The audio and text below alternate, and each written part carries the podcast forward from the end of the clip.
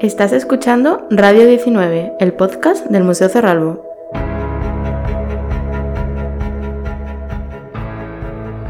Hola cerralbianos, bienvenidos a un nuevo capítulo de Radio 19, el podcast del Museo Cerralbo.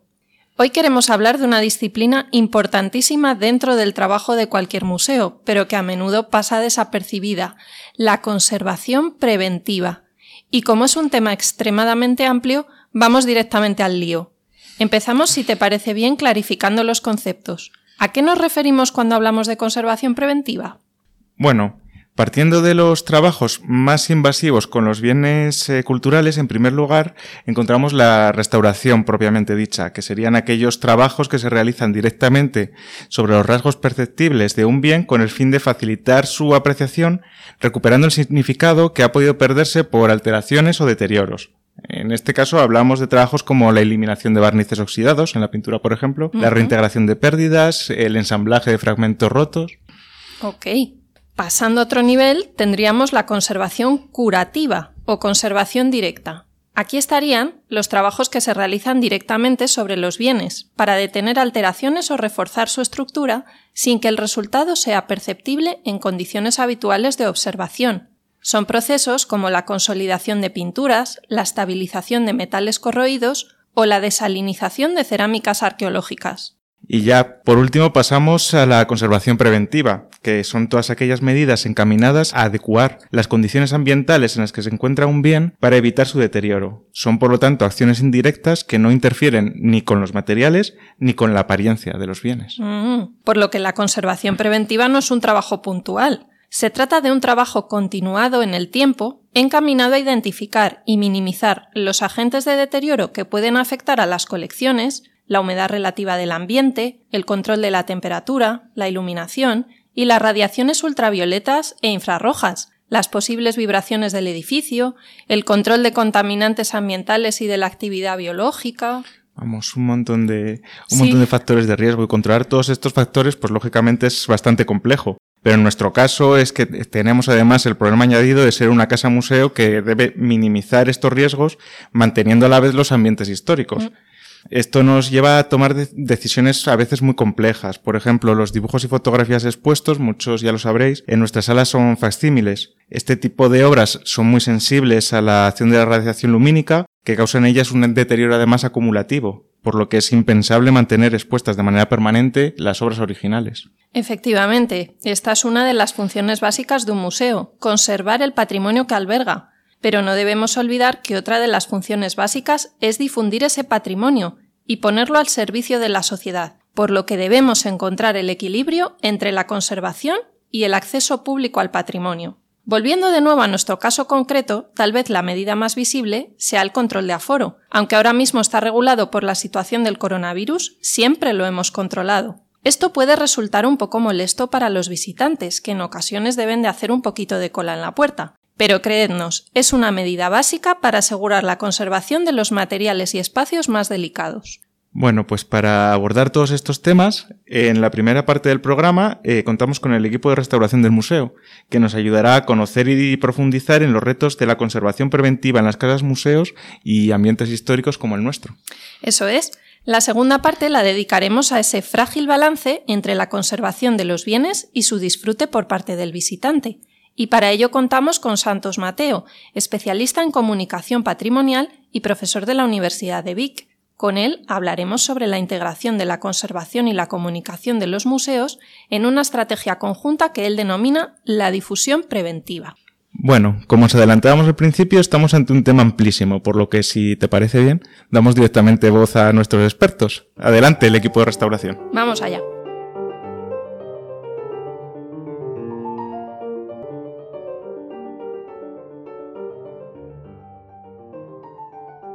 Bueno, pues aquí estamos eh, con nuestra primera entrevista del día. Estamos con Carlos San Pedro de Cromática SC y Sofía de Alfonso de Belvecchio Restaura, que juntos forman una UT con la concesión del mantenimiento de la colección del Museo Cerralbo, que es una labor que realizan todos los lunes, ¿verdad? Muchas gracias por estar aquí con nosotros. Muchas gracias a ti. Gracias a vosotros por invitarnos. Un placer. Bueno, pues para empezar con la entrevista, ¿nos podéis contar brevemente cómo es un lunes cualquiera en el museo? Bueno, pues primeramente eh, realizamos una revisión de todas las salas, eh, eh, teniendo en cuenta todas las fijaciones de seguridad y todos los elementos que ayudan a la exhibición de las piezas y hacemos también una limpieza superficial de todas las superficies, de todas las salas y revisamos el estado de conservación a grosso modo de las colecciones. Sí, y luego en una segunda fase hacemos una limpieza integral de una sala según el cronograma previsto anteriormente, en el que ya llevamos una labor eh, intensiva de techo a suelo de todas las superficies y de todas las colecciones. Perdón, y también eh, hacemos una revisión de todas las bombillas y se cambian todas las bombillas que se encuentran fundidas para que luzcan en su mayor esplendor todas las salas. Así es. Genial. Eh, sí que hablabais que, cada lunes eh, trabajáis de manera un poco más intensiva en, cada una de las salas y sí que hay salas que son especialmente complicadas o problemáticas por los materiales. Estoy pensando, por ejemplo, en despacho, que aparte de, del apijarramiento que tiene la sala, tiene el problema añadido de las, de las alfombras originales. Un poquito cómo acometéis eh, trabajos en salas tan complicadas. Sí, efectivamente son salas algunas muy complicadas en el sentido de que nos obligan a tener muy planificados los medios auxiliares que se van a utilizar. Eh, previamente deberíamos, por ejemplo, en el caso del despacho, planificar si hay que mover algunos muebles o algunas piezas para poder poner medios auxiliares como por ejemplo eh, pasos de alfombra o alguna protección para mm, instalar las escaleras para poner todos los medios pertinentes y sobre todo muy planificada la actuación para que no haya ningún accidente. La conservación de tapicerías en mobiliario y paramentos son un reto, ¿verdad? ¿Lleváis a cabo algún tratamiento especial sobre este material, Sofía? Bueno, pues realizamos, eh, realizamos microaspiraciones con aspiradores de potencia regulable y en casos eh, de tapicerías en un estado mm, no perfectas, pues eh, sí que interponemos un tool para proteger esas tapicerías. Eh, luego, por ejemplo, en cortinas, eh, tapices que están expuestos con todos sus pliegues porque están eh, como en su ubicación original, pues sí que cuando acometemos la sala, lo primero que hacemos es quitar los, los azapaños, los borlones, eh, para que la pieza recobra un poco, recobre un poco su, se quite un poco su tensión y luego eh, lo podemos volver a eh, plegar usando otros pliegues para que el, el daño sea menor, ya que están expuestas de una forma original. También en muchos casos se han cambiado los sistemas de suspensión, que eran de anillas, pues se han eh, cambiado por sistemas de velcro que minimiza las tensiones en ese tipo de piezas. Y luego, pues para paramentos utilizamos unos aspiradores de mano con alargues para poder llegar hasta, hasta zonas muy altas con ayuda de los medios auxiliares. Es interesantísimo porque en vuestra opinión, más allá de, los textiles, ¿cuál es el, material más delicado o problemático a la hora de, abordar su conservación y cuáles son vuestros trabajos para, trabajar sobre estos materiales? Sí, realmente a nosotros siempre nos preocupa mucho todos los elementos de cristal que, que hay en el museo. O sea, dense cuenta que las lágrimas de cristal de las lámparas, de todas las arañas que hay en el museo, están sujetas mediante pequeños ganchos o engarces que nunca podemos estar seguros al 100% de su estado de conservación. Entonces, todas esas piezas si cayeran al suelo durante una limpieza, pues suponen la fractura del mismo. Asimismo, por ejemplo, los globos y las tulipas de cristal de las propias lámparas hay que quitarlas para limpiarlas, eh, hacer un proceso de limpieza un poco más, más detenido, más, más exhaustivo es un problema porque son piezas delicadísimas y hay que actuar con toda la precaución. Vaya, esto es alucinante. Seguro que los oyentes no se imaginaban todo el trabajo que, había detrás de vuestra labor. El museo conserva la disposición de las colecciones tal y como el marqués las ideó. Aquí va una pregunta difícil. ¿Creéis que a la hora de disponer sus colecciones tuvo en cuenta la conservación preventiva? ¿Es el marqués un buen aliado de vuestro trabajo hoy en día? Pues yo soy defensor de que en algunos aspectos sí, porque no sé si debido a su criterio personal o quizá por, por la forma de exposición de la época decimonónica, ¿no? De, tener los interiores tapados con tapices, con espejos en las ventanas. Todos sabemos el perjuicio que la luz ultravioleta y los rayos infrarrojos eh, ocasionan sobre los bienes culturales. Entonces, esta manera de disposición ayuda mucho a tener una cantidad de luxes muy baja en salas, sorprendentemente baja en algunos casos, que favorecen extraordinariamente a la conservación. Un ejemplo muy claro de esto que estoy diciendo sería, por ejemplo, el pasillo de dibujos, donde qué mejor que exponer en una sala muy eh, poco iluminada, de muy poco acceso y muy poco tránsito para el público, el, el tener esa colección fantástica de dibujos que tenía expuestos de una manera extraordinaria. Sin embargo, es verdad que eh, la forma de, que tenía el marqués de tener sus colecciones también estaba muy enfocada a su disfrute y a su exhibición eh, con sus amigos, con lo cual em, eh, dificulta mucho a la hora de conservar el tener un objeto encima de otro, de otro y de otro, los tapices plegados muchas veces a- hacia arriba, con borlones, creando un poco de tensión. Y eh, para nosotros es un poco el reto el conservar todos esos tipos de colecciones en su ubicación original y como lo disponía el marqués, pero eh, buscando métodos para minimizar eh, los daños que puedan ocasionarse esa forma de exhibirlos. Eh, bueno, desde aquí yo también quiero aprovechar para deciros que es un placer veros trabajar todos los lunes. Que, Muchas que es, una maravilla porque además eh, nunca sabes qué te vas a encontrar, cada lunes es nuevo y precisamente eso os queríamos preguntar, si nos podéis contar algún ingenio que hayáis creado específicamente para la, conservación de las colecciones del museo. Bueno, pues eh, sí que por el- a lo largo del paso de los años hemos eh, detectado que eh, se iban haciendo ciertos daños un poco recurrentes. Por ejemplo, las sillas, como son salas donde pasa la, gente, pues las sillas se van echando hacia las paredes y a veces se van dañando lo que es la pared. Y hemos eh, diseñamos una serie de, barreras, de tablas para poner detrás de las sillas para evitar ese acercamiento a las paredes. Pero claro, esas tablas eh, había que integrarlas también con el suelo. Entonces, en algunos casos se han hecho imitando madera, otros se han puesto eh, imitando madera y la baldosa para minimizar el impacto visual dentro de la sala. Sí, también hacemos, por ejemplo, eh, con, eh, nos hemos inventado unos sistemas a través de unos mm, soportes telescópicos en los que podemos acceder a las esquinas más difíciles o rincones de, de muy difícil acceso. Yo, por ejemplo, y redundando un poco en lo que hemos comentado antes sobre los cristales de las lámparas, hemos ideado un sistema que es muy sencillo pero es muy efectivo. Y es para evitar la caída en caso de, de que durante una manipulación pudieran caer un cristal al suelo, extendemos unos paraguas pequeños colgados de los brazos de las lámparas que en caso de que ocurriera un accidente, pues en- bajo ningún concepto cayeran al suelo. Pero qué maravilla. Sí, estupendo. y la verdad es que funciona muy bien. Y luego, por ejemplo, también se ha detectado que las, eh, los remates de las barras de la escalera de honor que sujetan la, la alfombra, pues muchas veces se iban cayendo y había veces que se perdían. Entonces, eh, los hemos tenido que atar con hilo de nylon porque no se pueden pegar porque esa alfombra, eh, pues hay que levantarla para retirarla, para limpiar. Entonces, eh, los vamos atando y revisamos todos los lunes para que eh, esos hilos no se rompan y no se pierda ninguna de las piñas. Sí, también nos parece interesante que hemos mm, pensado en, los sistemas de, por ejemplo, para que los jarrones, las bocas de los jarrones, eh, no entre la suciedad al interior o las ánforas que son tan delicadas. Hemos ideado unos sistemas a través de unos plásticos de Melinex, que llamamos nosotros, que evitan precisamente toda la entrada de suciedad hacia el interior y nos facilita mucho la conservación preventiva.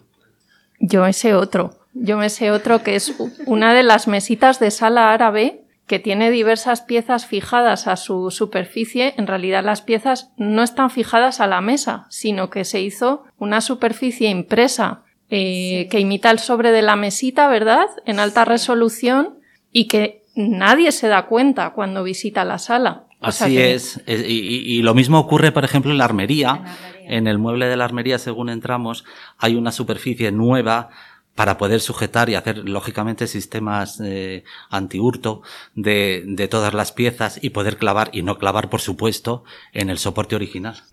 Eso es, así que ya sabéis, la próxima vez que visitéis el museo, prestad atención porque hay un montón de detallitos que se os habrán pasado desapercibidos, pero que también son trabajo técnico del día a día de la conservación preventiva de una casa museo. Y bueno, a lo largo de estos años creemos que conocéis el palacio mejor que nadie. ¿Alguna curiosidad que hayáis descubierto a lo largo de vuestro trabajo? Pues eh, sí, hay curiosidades. Eh, por ejemplo, no sé si mucha gente cuando viene a visitar el museo se plantea cómo está suspendida esa lámpara tan grande de la escalera de honor que cuelga de un techo, un lucernario de cristal. Pues efectivamente, encima de ese lucernario hay una, toda una estructura de metal que sujeta el peso de, de, esta enorme lámpara. E incluso es muy curioso ver, ahora mismo tenemos un sistema cabrestante moderno que, que está estupendo, pero se conserva el sistema original de bajada a mano, incluso con su cordón de acero recubierto de seda. Es, es muy interesante. Luego, por ejemplo, también en, tenemos como muy curioso la capilla del tercer piso, que normalmente no es, no se puede visitar, es una, una, una capilla con todos los medios de la época. Es, seguramente sería donde los, los marqueses recibían la, la misa. Y es un, aunque sea una sala muy pequeña, está dispuesta de una manera que, eh, muy completa, con todos los elementos propios de, pues, de la época. Sí, y además, además esta capilla nos gustaría muchísimo eh, que fuera visitable al menos virtualmente en un futuro, porque en la actualidad no puede visitarse porque está ubicada en los almacenes de textiles, precisamente, ¿verdad, Sofía? Es como un secretito que tenemos ahí en la planta de oficinas que nos gustaría mucho poder acercar al público en un futuro, pero bueno, ya sabéis, los proyectos son tantos que nos superan. Bueno, esperemos que pronto se pueda visitar virtualmente, aunque sea, y, porque hay que pasar por un almacén y lo hace bastante inviable. Sí, claro, sí. Es imposible, claro. Hablando de conservación preventiva, otro día también tendríamos que hablar de, de almacenes y, y, el reto que supone crear un almacén en un edificio histórico y en una casa museo concretamente, porque es, es complicadísimo. Y luego también como secreto o curiosidad, eh, comentar que también hemos encontrado eh, a lo largo de estos años y limpiando las salas algunos dibujos de, eh, no sabemos quién los haría, o algunas letritas hechas en encima del papel pintado de algunas de las salas. Sí, también durante la restauración del salón de baile aparecieron unos escritos en la pared, en lapicero, sobre las personas que estuvieron trabajando allí y que nos parece de lo más interesante porque fueron gente anónima que dejó su sello allí en el museo. Oh, eso. Eso, eso, no es que eh, mola muchísimo. Descubrir cosas así, sí, sí, mola, mola muchísimo. Que bueno, yo sí que he trabajado restaurando retablos y muchas veces en la parte de detrás de los retablos tengo otros. En uno me acuerdo que era eh, que lo había montado el rompetablas. o sea, el rompetablas montó este este retablo. son, son, cosas que sí que son, bastante son bastante emocionantes. No, sabemos quiénes son porque son personas anónimas, pero es muy curioso mm. encontrar cosas así en el museo. Yo una vez restaurando un par me encontré una llave guardada entre el bastidor y la tela. una llave, pero antigua, ¿eh? Y claro, el dueño al final no sabía de qué era, pero era súper curioso. Tenía ahí de bolsillito. Sí, sí. Bueno, pues sí, sí, ha sido, ha sido un placer teneros, teneros aquí.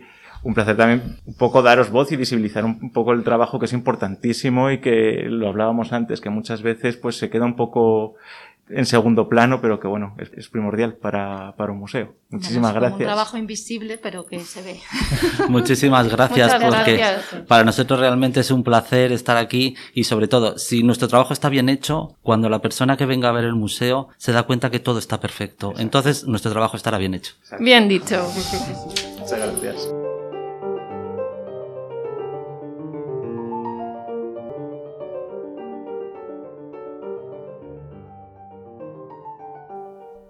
Bueno, da gusto escuchar al equipo de restauración y desde aquí agradecerles el haber pasado por aquí y más teniendo en cuenta que estamos al lunes y que les estamos robando un poquito de, su tiempo en el mantenimiento de salas. Estamos grabando el lunes. Sí.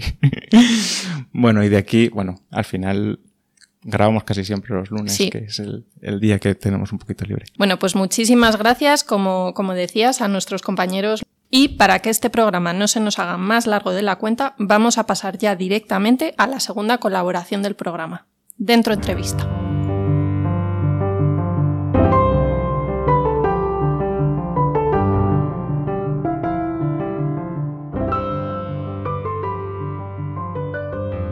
Bueno, pues bienvenido Santos, estamos encantados de tenerte aquí con nosotros. Pues muchísimas gracias a vosotros por, contar conmigo para, para hablar de difusión preventiva. Es un placer. Empezamos, si te parece bien, clarificando los conceptos. ¿Qué es la difusión preventiva? Pues mira, si me parece bien, empezaré por, la por una definición y luego la, fijaré un poco, sobre todo en los aspectos más, más importantes. Al final es una, una estrategia de sensibilización para informar y persuadir a los visitantes de la fragilidad de los recursos patrimoniales y al final la intención que tiene como estrategia, al final como estrategia comunicativa, es incidir en, la actitud de los visitantes mm, para conseguir un comportamiento respetuoso y no solo respetuoso para con los recursos, sino también un comportamiento colaborativo. Y aquí la, clave es, eh, al principio, es una estrategia de comunicación y el objetivo al final es que el visitante sepa de una manera clara y luego entraremos en detalle, supongo, y atractiva y por tanto efectiva de, que el patrimonio son, son, recursos frágiles que necesitan de un, determinado comportamiento por parte de los visitantes. Y eso sería, en esencia, la difusión preventiva. No deja de ser una cosa que eh, se englobaría dentro de las estrategias de conservación preventiva. Si una de las, de las variables que, pueden llegar a afectar a la conservación, la preservación del patrimonio, son, son los visitantes, pues hay que hacer algo para, más allá de lo que se hace ahora, para, evitar que eso, que eso sea así. Eso sería en esencia la difusión preventiva. Porque Claro, todo esto descansa sobre un concepto muy interesante, todo este planteamiento, que es el que es el de los museos y sitios patrimoniales. Debemos de, pasar de considerar al visitante como predador del patrimonio a considerarlo como protector del, patrimonio. ¿Crees que en ocasiones los museos pecamos de paternalistas con nuestros usuarios, aquello de hacer todo el visitante pero sin el visitante?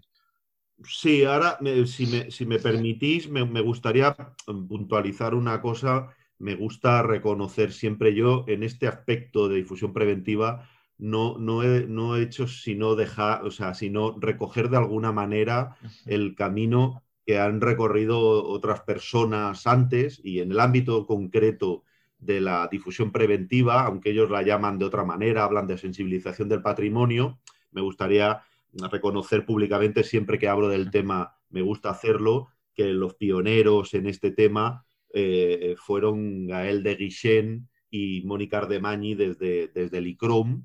Eh, y concretamente esa, esa, cosa que comentas del el paso de la consideración del visitante depredador a protector es precisamente una cosa que en, uno de los artículos que escribió hace bastantes años Gael de Guichen en, en un libro que publicó el, el, ICROM hace ya bastantes años, en el, en el año 2000, es donde precisamente el, eh, el, juego de palabras es en francés, pero también funciona en, castellano. Entonces, al final lo que explica es un poco ese cambio de paradigma, ¿no? De, pasar de considerar al visitante como un peligro a considerarlo como, como un aliado que puede incluso, si se hacen bien las cosas, ayudar, ¿no? Eh, yo más que incluso, fíjate, más que paternalismo, lo que, lo que pienso es más en, el museo, en un tipo de museo autoritario, más que paternalista, eh, mm. porque todo este tipo de, comunicación que eh, explica al visitante eh, lo que puede y lo que no puede hacer en, los museos o equipamientos, sitios patrimoniales, al final siempre se resuelve con pictogramas de prohibición, básicamente. Es más que paternalista, yo creo que es esa faceta del, museo autoritario que caracterizó mm, etapas mm, pretéritas de la historia de los museos, pero que hoy en día, en el siglo XXI, eh, tienen, tienen, poco, tienen poco sentido y poco recorrido. Y luego también por una cuestión obvia, eh, que yo defiendo siempre que hablo de difusión preventiva de la necesidad de aplicar esta estrategia, que es, y los profesionales que bregan cada día con los visitantes en museos y sitios patrimoniales me lo reconocen siempre, que la gente muchas de esas normas no las conoce y por tanto no las sigue y eso demuestra muchas cosas y una es que los pictogramas y la manera de comunicar eso no es efectiva. La gente, y yo me incluyo como amante del patrimonio, como usuario del patrimonio de los museos, la gente, ¿quién mira cuando entra en un museo, eh, eh, esté en el folleto, esté en un tótem en la entrada donde se compra, donde se compra la, entrada? ¿Quién mira los pictogramas? Nadie. Nadie mira los pictogramas. Ergo, si nadie mira los pictogramas, ese tipo de comunicación, ese, ese tipo de filosofía eh, basada en pictogramas que de una manera muy clara, sí es cierto, pero, pero, pero eh, eh, que nadie mira, luego no son, no son efectivos. Y yo lo que pido desde hace muchos años ya, que también pedían esos pioneros que, que os he comentado desde el ICROM, es que se aplique un tipo de comunicación diferente. Sí, es cierto que, como bien dices, en gran parte de los casos los museos optamos por mensajes eh, muy negativos, a veces no tocar, no usar flash, no sentarse, no pasar por aquí. Eh, es cierto, ¿cómo podemos hacer llegar estos mensajes de manera más positiva? Quizá explicándolo mejor. Exactamente. O sea, la, clave, mm, la clave es eh, explicar, informar, como os decía al principio en esa definición más formal, informar a la gente de los motivos por los cuales, por ejemplo, hablando de la fotografía, de los motivos por los cuales no, es conveniente eh, hacer fotos con, o tomar fotos con, flash, por ejemplo. Y ya no solo informar, que sería interesante, sino ir un poco más allá. O sea, lo que plantea la difusión preventiva o esta estrategia de comunicación es incluso un salto cualitativo mm, respecto al propio visitante. O sea, ya no solo es informarle, sino también intentar persuadirle. Y eso pasa por un tipo de comunicación que muchas veces puede ser incluso eh, mucho más creativa. Obviamente, eh, incluso utilizando el sentido del humor, etcétera, etcétera. Obviamente eso siempre tiene tiene que encajar con la propia identidad, eh, en este caso corporativa, ¿no? del equipamiento en, cuestión. O sea, lo que tú no puedes ser es en, esas que yo le llamo píldoras de difusión preventiva muy gracioso si el tono de tu equipamiento no lo es, ¿no? O sea, al final eso tiene que encajar mucho y hay mm, mm, mm, todo un abanico de posibilidades para ir más allá del pictograma de prohibición. Además, ya sabemos que hay otra, otra cuestión que tiene que ver con la, con la psicología. Cuando nos dicen no, es cuando queremos hacerlo. Y eso está comprobado. Que cuando a la gente le, prohíbes, y, yo lo, vivo y lo veo en la propia experiencia de visita, que ahora por, por estos temas muchas veces me fijo más en cómo interaccionan los visitantes que me acompañan, ¿no? Que no en, el, propio espacio, las propias piezas o obras de lo que estoy viendo. Y ahí es donde veo eso, ¿no? Eh, por ejemplo, en, el tema, de, en el tema eh, de, la fotografía, cuando se prohíbe, por ejemplo, el Museo del Prado, que prohíben directamente la fotografía, yo lo he hecho muchas veces cuando he ido, que es fijarme qué hace la gente, ¿no? Y una de las últimas visitas que hice, eh, eh, fui detrás de unas chicas muy jóvenes a las que un vigilante les dijo, no de muy buenas formas, que no se podían hacer fotos. Y yo me fui detrás de las chicas a ver qué hacían. ¿Y sabéis lo que hicieron las chicas? En la siguiente sala, donde no estaba aquel vigilante, mirando a los vigilantes. fotos. O sea, esa es, esa es la, condición humana, sobre todo cuando te prohíben algo y no te lo explican, y no te explican las razones. En el caso del Prado es una, es una, razón que tiene, mm, pero bueno, ya sería cuestión de otro debate y de otro podcast. Pero lo que quiero decir con esto es que cuando te prohíben hacer algo, si no te lo explican, la tendencia que tiene mucha gente es hacerlo muchas veces gente del ámbito de los museos profesionales me comentan que la gente tiene que venir, eh, venir de casa ya sabida, que ya tienen que saber que en un museo no se puede tocar, que en un museo no se puede comer, que en un museo no se puede, no se puede. Bueno, cuando la demostración te dice que muchos visitantes lo hacen, esa, esa idea, esa idea ya no tiene sentido, porque pasa. Muchos visitantes no es que sean predadores que van a hacer daño, simplemente muchas veces o no lo saben o no son conscientes de, lo que supone la acción individual que hacen. Eso sería en, esencia un poco el planteamiento. En eso, tienes razón. Bueno, si nos dejas centrarnos un, poquito en nuestro caso concreto, en el, en el Cerralbo, ya sabes que, que nosotros somos una casa museo y que en nuestro caso optamos por, para no entorpecer o, adulterar, digamos, la percepción del conjunto de los ambientes originales, eh, se ha optado por reducir al mínimo los, medios físicos disuasorios, todo lo que son las, las catenarias o estas soluciones un poco viejunas ya de colocar ramitos de flores secas encima de, las, de los asientos para evitar que la gente se siente. Eh, bueno, eh, ¿puede ser la difusión preventiva una gran aliada para, museos como el nuestro, que, intentamos minimizar eh, los elementos disuasorios? Sí, yo, que, yo creo que totalmente. O sea, en, en casas museo donde, donde, como bien hacéis, ¿no? Eh, eh, eh, se intenta preservar al máximo el ambiente sin introducir elementos museográficos, ¿no? Como, como todos estos que tú comentas, pues al final no deja de ser una opción más para conseguir lo que al museo le interesa, que es que determinados comportamientos no, no se lleven a, a, cabo directamente, ¿no? Entonces yo creo que utilizar toda la batería de posibilidades es, la, opción más inteligente, ¿no? O sea, ya os decía, si los pictogramas no funcionan, si comprobamos, por ejemplo, que la gente en una, en una, en una casa museo como la vuestra, ¿no? Eh, que hay, eh, que hay eh, muebles, que la gente al final también es una cosa muy consustancial al género humano, nos gusta tocar. Y en los museos, por una cuestión elemental de conservación preventiva, no podemos hacerlo, pero nos encanta tocar, ¿no?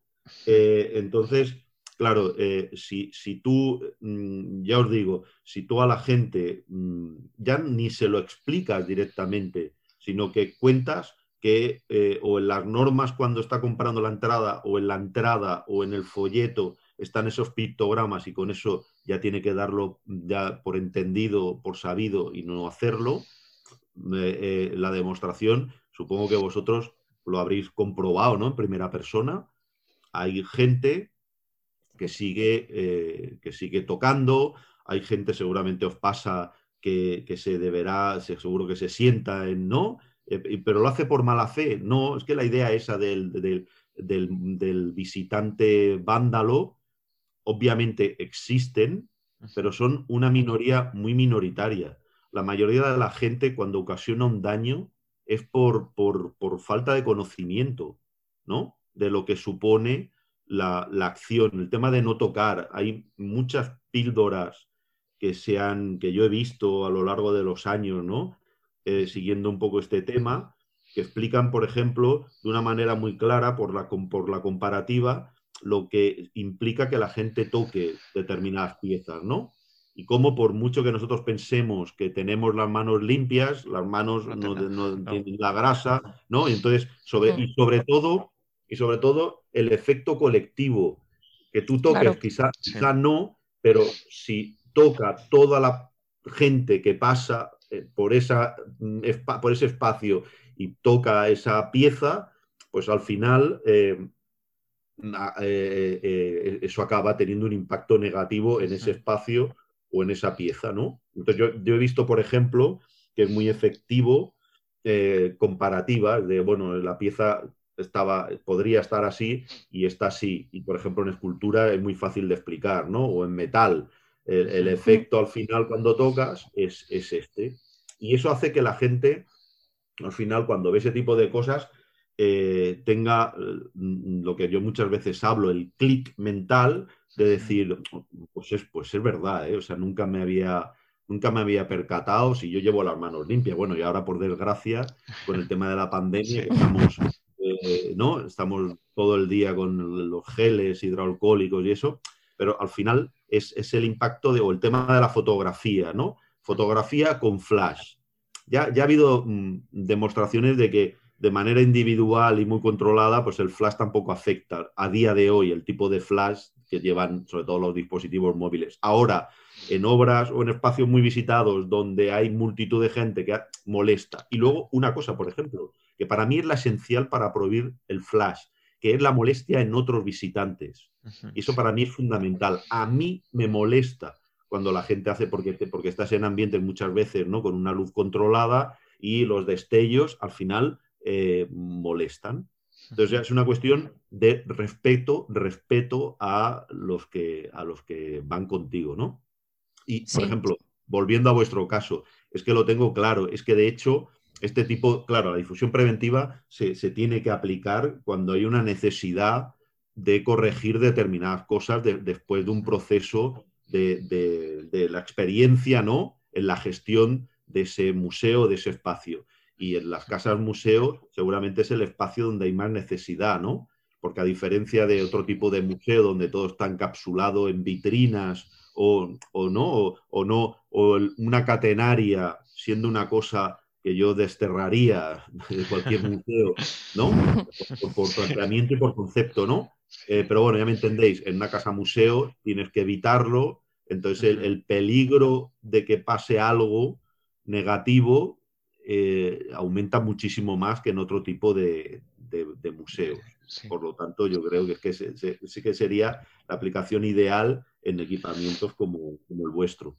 Sí, desde luego, vamos, eh, realmente en, una casa museo como el Museo Cerralbo, realmente el tema de la conservación preventiva eh, es complicada y, sí que vendría muy bien esto que tú propones de ir más allá de mensajes puntuales y, y, bueno, que lo intentamos, pero siempre se puede hacer mejor ir a una estrategia de comunicación corporativa más, más global ¿Qué es lo que tú propones? ¿Cómo es este cambio de, paradigma que tú defiendes? Cuéntanos.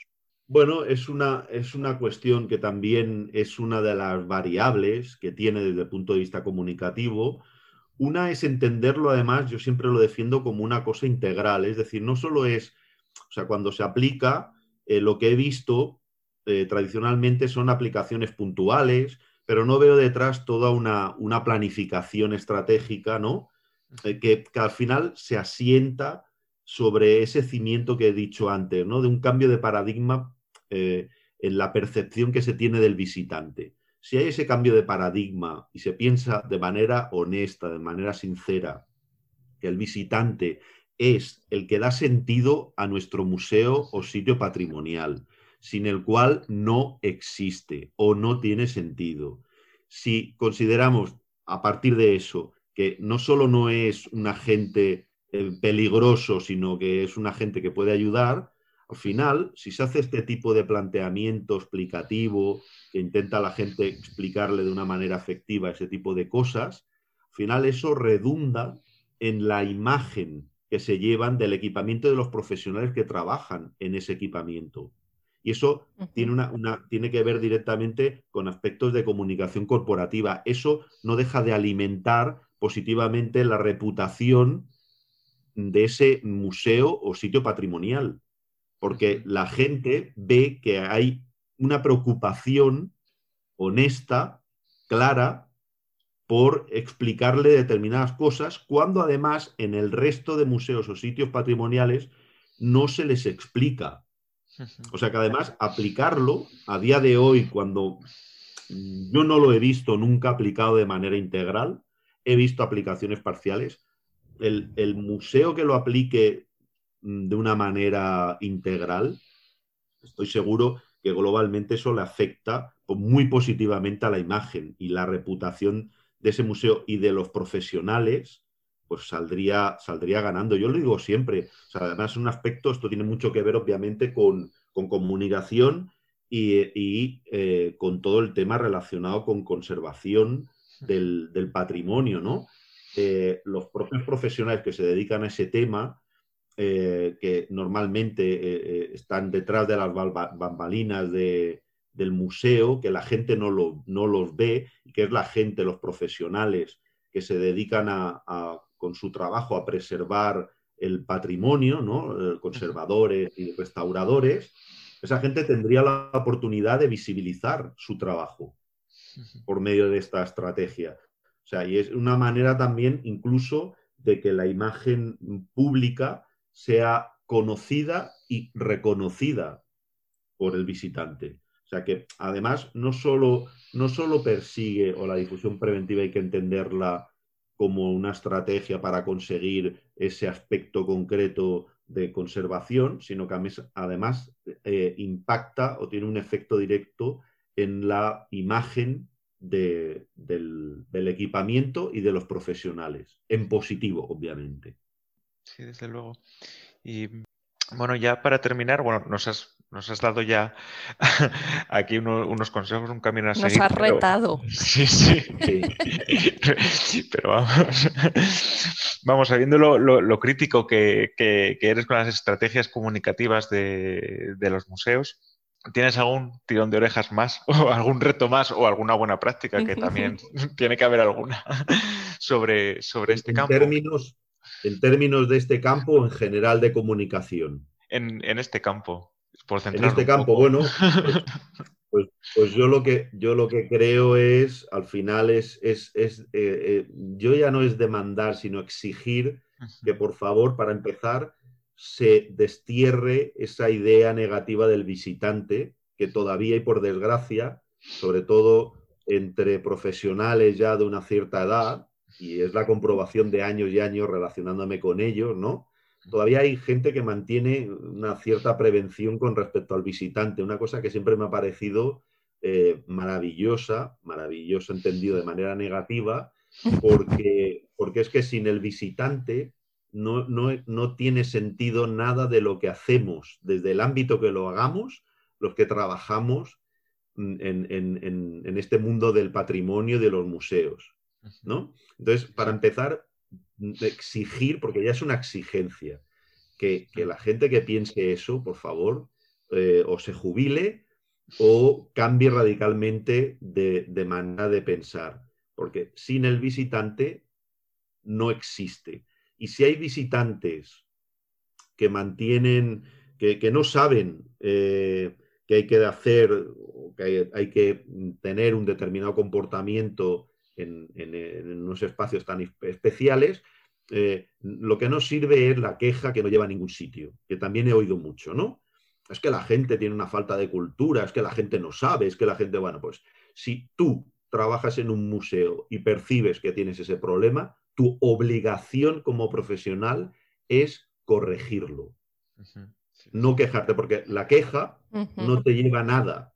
O sea, la queja no te soluciona el problema. Lo que te soluciona el problema es eh, eh, enfrentarte a él e intentar corregirlo e intentar solucionarlo. Entonces, esa otra, es otra de las, de las cuestiones que yo creo que habría que, que, tener, que tener muy clara. Y luego, pues la, aplicación de todo esto de manera, de manera integral. porque es que eh, yo no, he conseguido nunca, seguramente porque lo encontraré algún día, lo percibo en gente más joven, eh, gente que ya está trabajando en el ámbito de la museología del patrimonio más joven, que hay determinadas cosas que ya tiene esa sensibilidad, ¿no? Y que ya no tengo que explicarle determinadas cosas para que entiendan el planteamiento, un poco el planteamiento general, ¿no? Entonces, es una cosa, es un cambio, si queréis, incluso un cambio de filosofía de lo que de lo que en determinadas prácticas se hacía antes, ahora ya es una cosa impensable, ¿no? Eh, y es un cambio de filosofía, de paradigma. Y si eso lo tienes claro, aplicarlo y además de una manera estratégica, que es lo, que yo creo valioso, eh, pues sería ya lo, ideal, obviamente. más, que, que puede ser, ¿eh? Eh, más que, una, aplicaciones que yo he visto muchas, no puntuales, que solucionan problemas puntuales, yo creo que habría que hacer planteamientos más, más globales. Porque además, una cosa que antes no he comentado y, aprovecho para comentar ahora, eso no solo redunda en el propio museo si consigue impactar eh, de manera efectiva en el comportamiento y corregirlo, sino que sirve a todos los museos, porque una persona que en, el Museo Cerralbo le explican de manera mm, propositiva que, por ejemplo, no hay que sentarse en una silla, eh, ¿no? De la colección, que hay otros sitios donde sentarse, etcétera, etcétera. Cuando vuelva o cuando vaya a otra casa museo, no lo hará. No lo hará porque ya se le habrá convencido. Si hacía fotos con flash y se le explica por qué no hacerlo, eh, pues eh, es muy posible que esa persona ya cambie el chip para siempre. Y eso al final redunda positivamente no solo en tu propio museo, sino en el conjunto de los museos y sitios patrimoniales. Con lo cual, al final lo que estás haciendo es contribuir a, la corrección de eso a nivel global.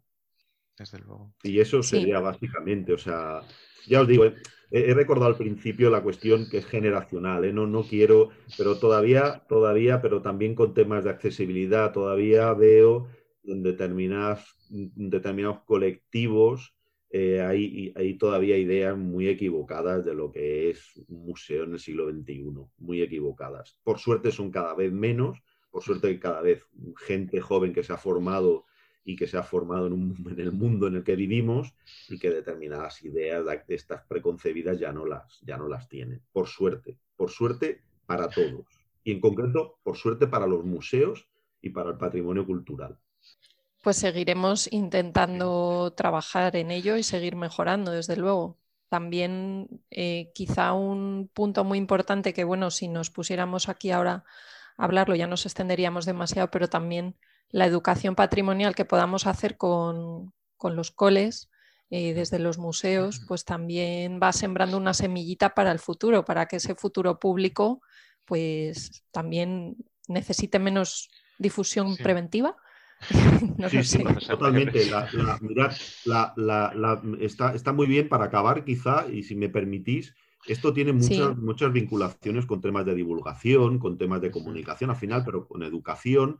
Si ciertamente eh, eso se hiciese de manera intensiva, no se necesitaría hmm. la difusión preventiva. La difusión preventiva, por eso no es una disciplina, nunca lo ha querido ser, yo nunca la he planteado como, es una estrategia que intenta a día de hoy, cuando en temas de educación patrimonial no hemos conseguido eso, que lo solucione a día de hoy. Es posibilista. Hoy, hoy pasa eso y si se sigue trabajando, como de hecho se hace cada vez más en educación patrimonial, eh, es posible que eh, no tenga sentido y ojalá, ojalá llegue un día en que mm, eso la difusión preventiva no tenga sentido porque la gente desde pequeño ya tendrá claro que hay determinadas cosas y por qué, sobre todo, ¿no? Que no hay que hacer en un mm. museo o en un elemento patrimonial. Por Tendremos que seguir trabajando en ambos frentes, claro. Exactamente. Y el de la difusión preventiva no deja de ser una estrategia posibilista y, del presente. A, día de hoy sí pasa, por desgracia,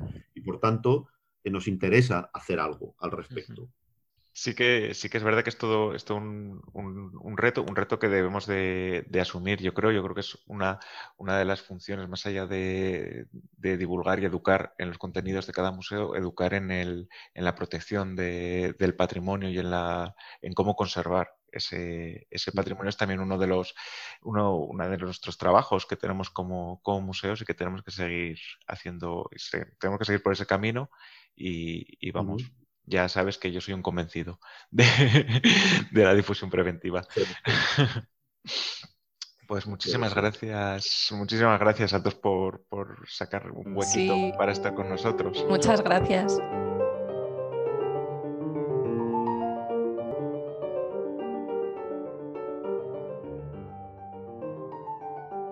Ha sido interesantísima esta entrevista. Interesantísimo, interesantísimo también todo lo que nos plantea. Yo no sé qué opinarás tú, pero esto entre el podcast anterior y este eh, se nos están abriendo un montón de retos y, y posibilidades. Nos crecen los deberes. sí, la verdad que sí. Además, eh, escuchando a Santos, eh, también me, me, he acordado muchísimo del trabajo del personal de, de salas, Hmm. Eh, como hemos visto, la conservación preventiva es una estrategia que atañe a todos los actores relacionados con el museo, o sea, principalmente al equipo de restauración, lógicamente, y a conservadores, pero también a los educadores, al propio visitante y al personal de sala, que, que son uno de los principales eslabones entre la conservación y el uso disfrute del, del, patrimonio, y aunque algunas veces su trabajo puede pasar un poco desapercibido, son importantísimos dentro de, de la estrategia de conservación preventiva de un museo. Desde luego, nuestros vigilantes de sala son vigilantes muy top, porque a su trabajo habitual como vigilantes de sala se suma el hecho de ejercerlo en un museo tan complicado como es una casa museo con interiores originales y unos interiores, como sabéis, tan abarrotados de piezas. Así que un 10 para ellos y un reconocimiento a toda su labor diaria. ¿eh? desde aquí un, agradecimiento gigantesco. Y muchas gracias a todos los que han participado en este programa. Esperamos que os haya gustado y os invitamos a escuchar el del mes que viene también. Hasta luego, Hasta luego,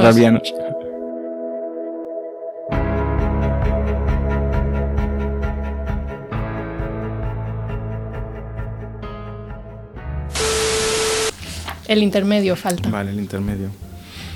¿Qué opinas, Wyoming?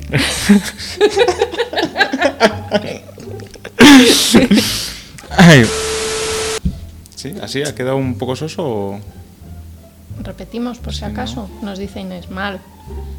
Hacemos, hacemos otra por si acaso. Vale. Venga. Sí, sí, sí. Como no hayas ¡Ay! esa, esa pregunta es buenísima. es que yo me empano. Hola, buenos días. Hola. Momento, momento. Hola, buenos días. Guay, sí. Entre haciendo un, copy paste entre ambos, yo creo que. Venga, pues voy, voy a buscarles, ¿vale? ¿vale? Ah, que me caigo.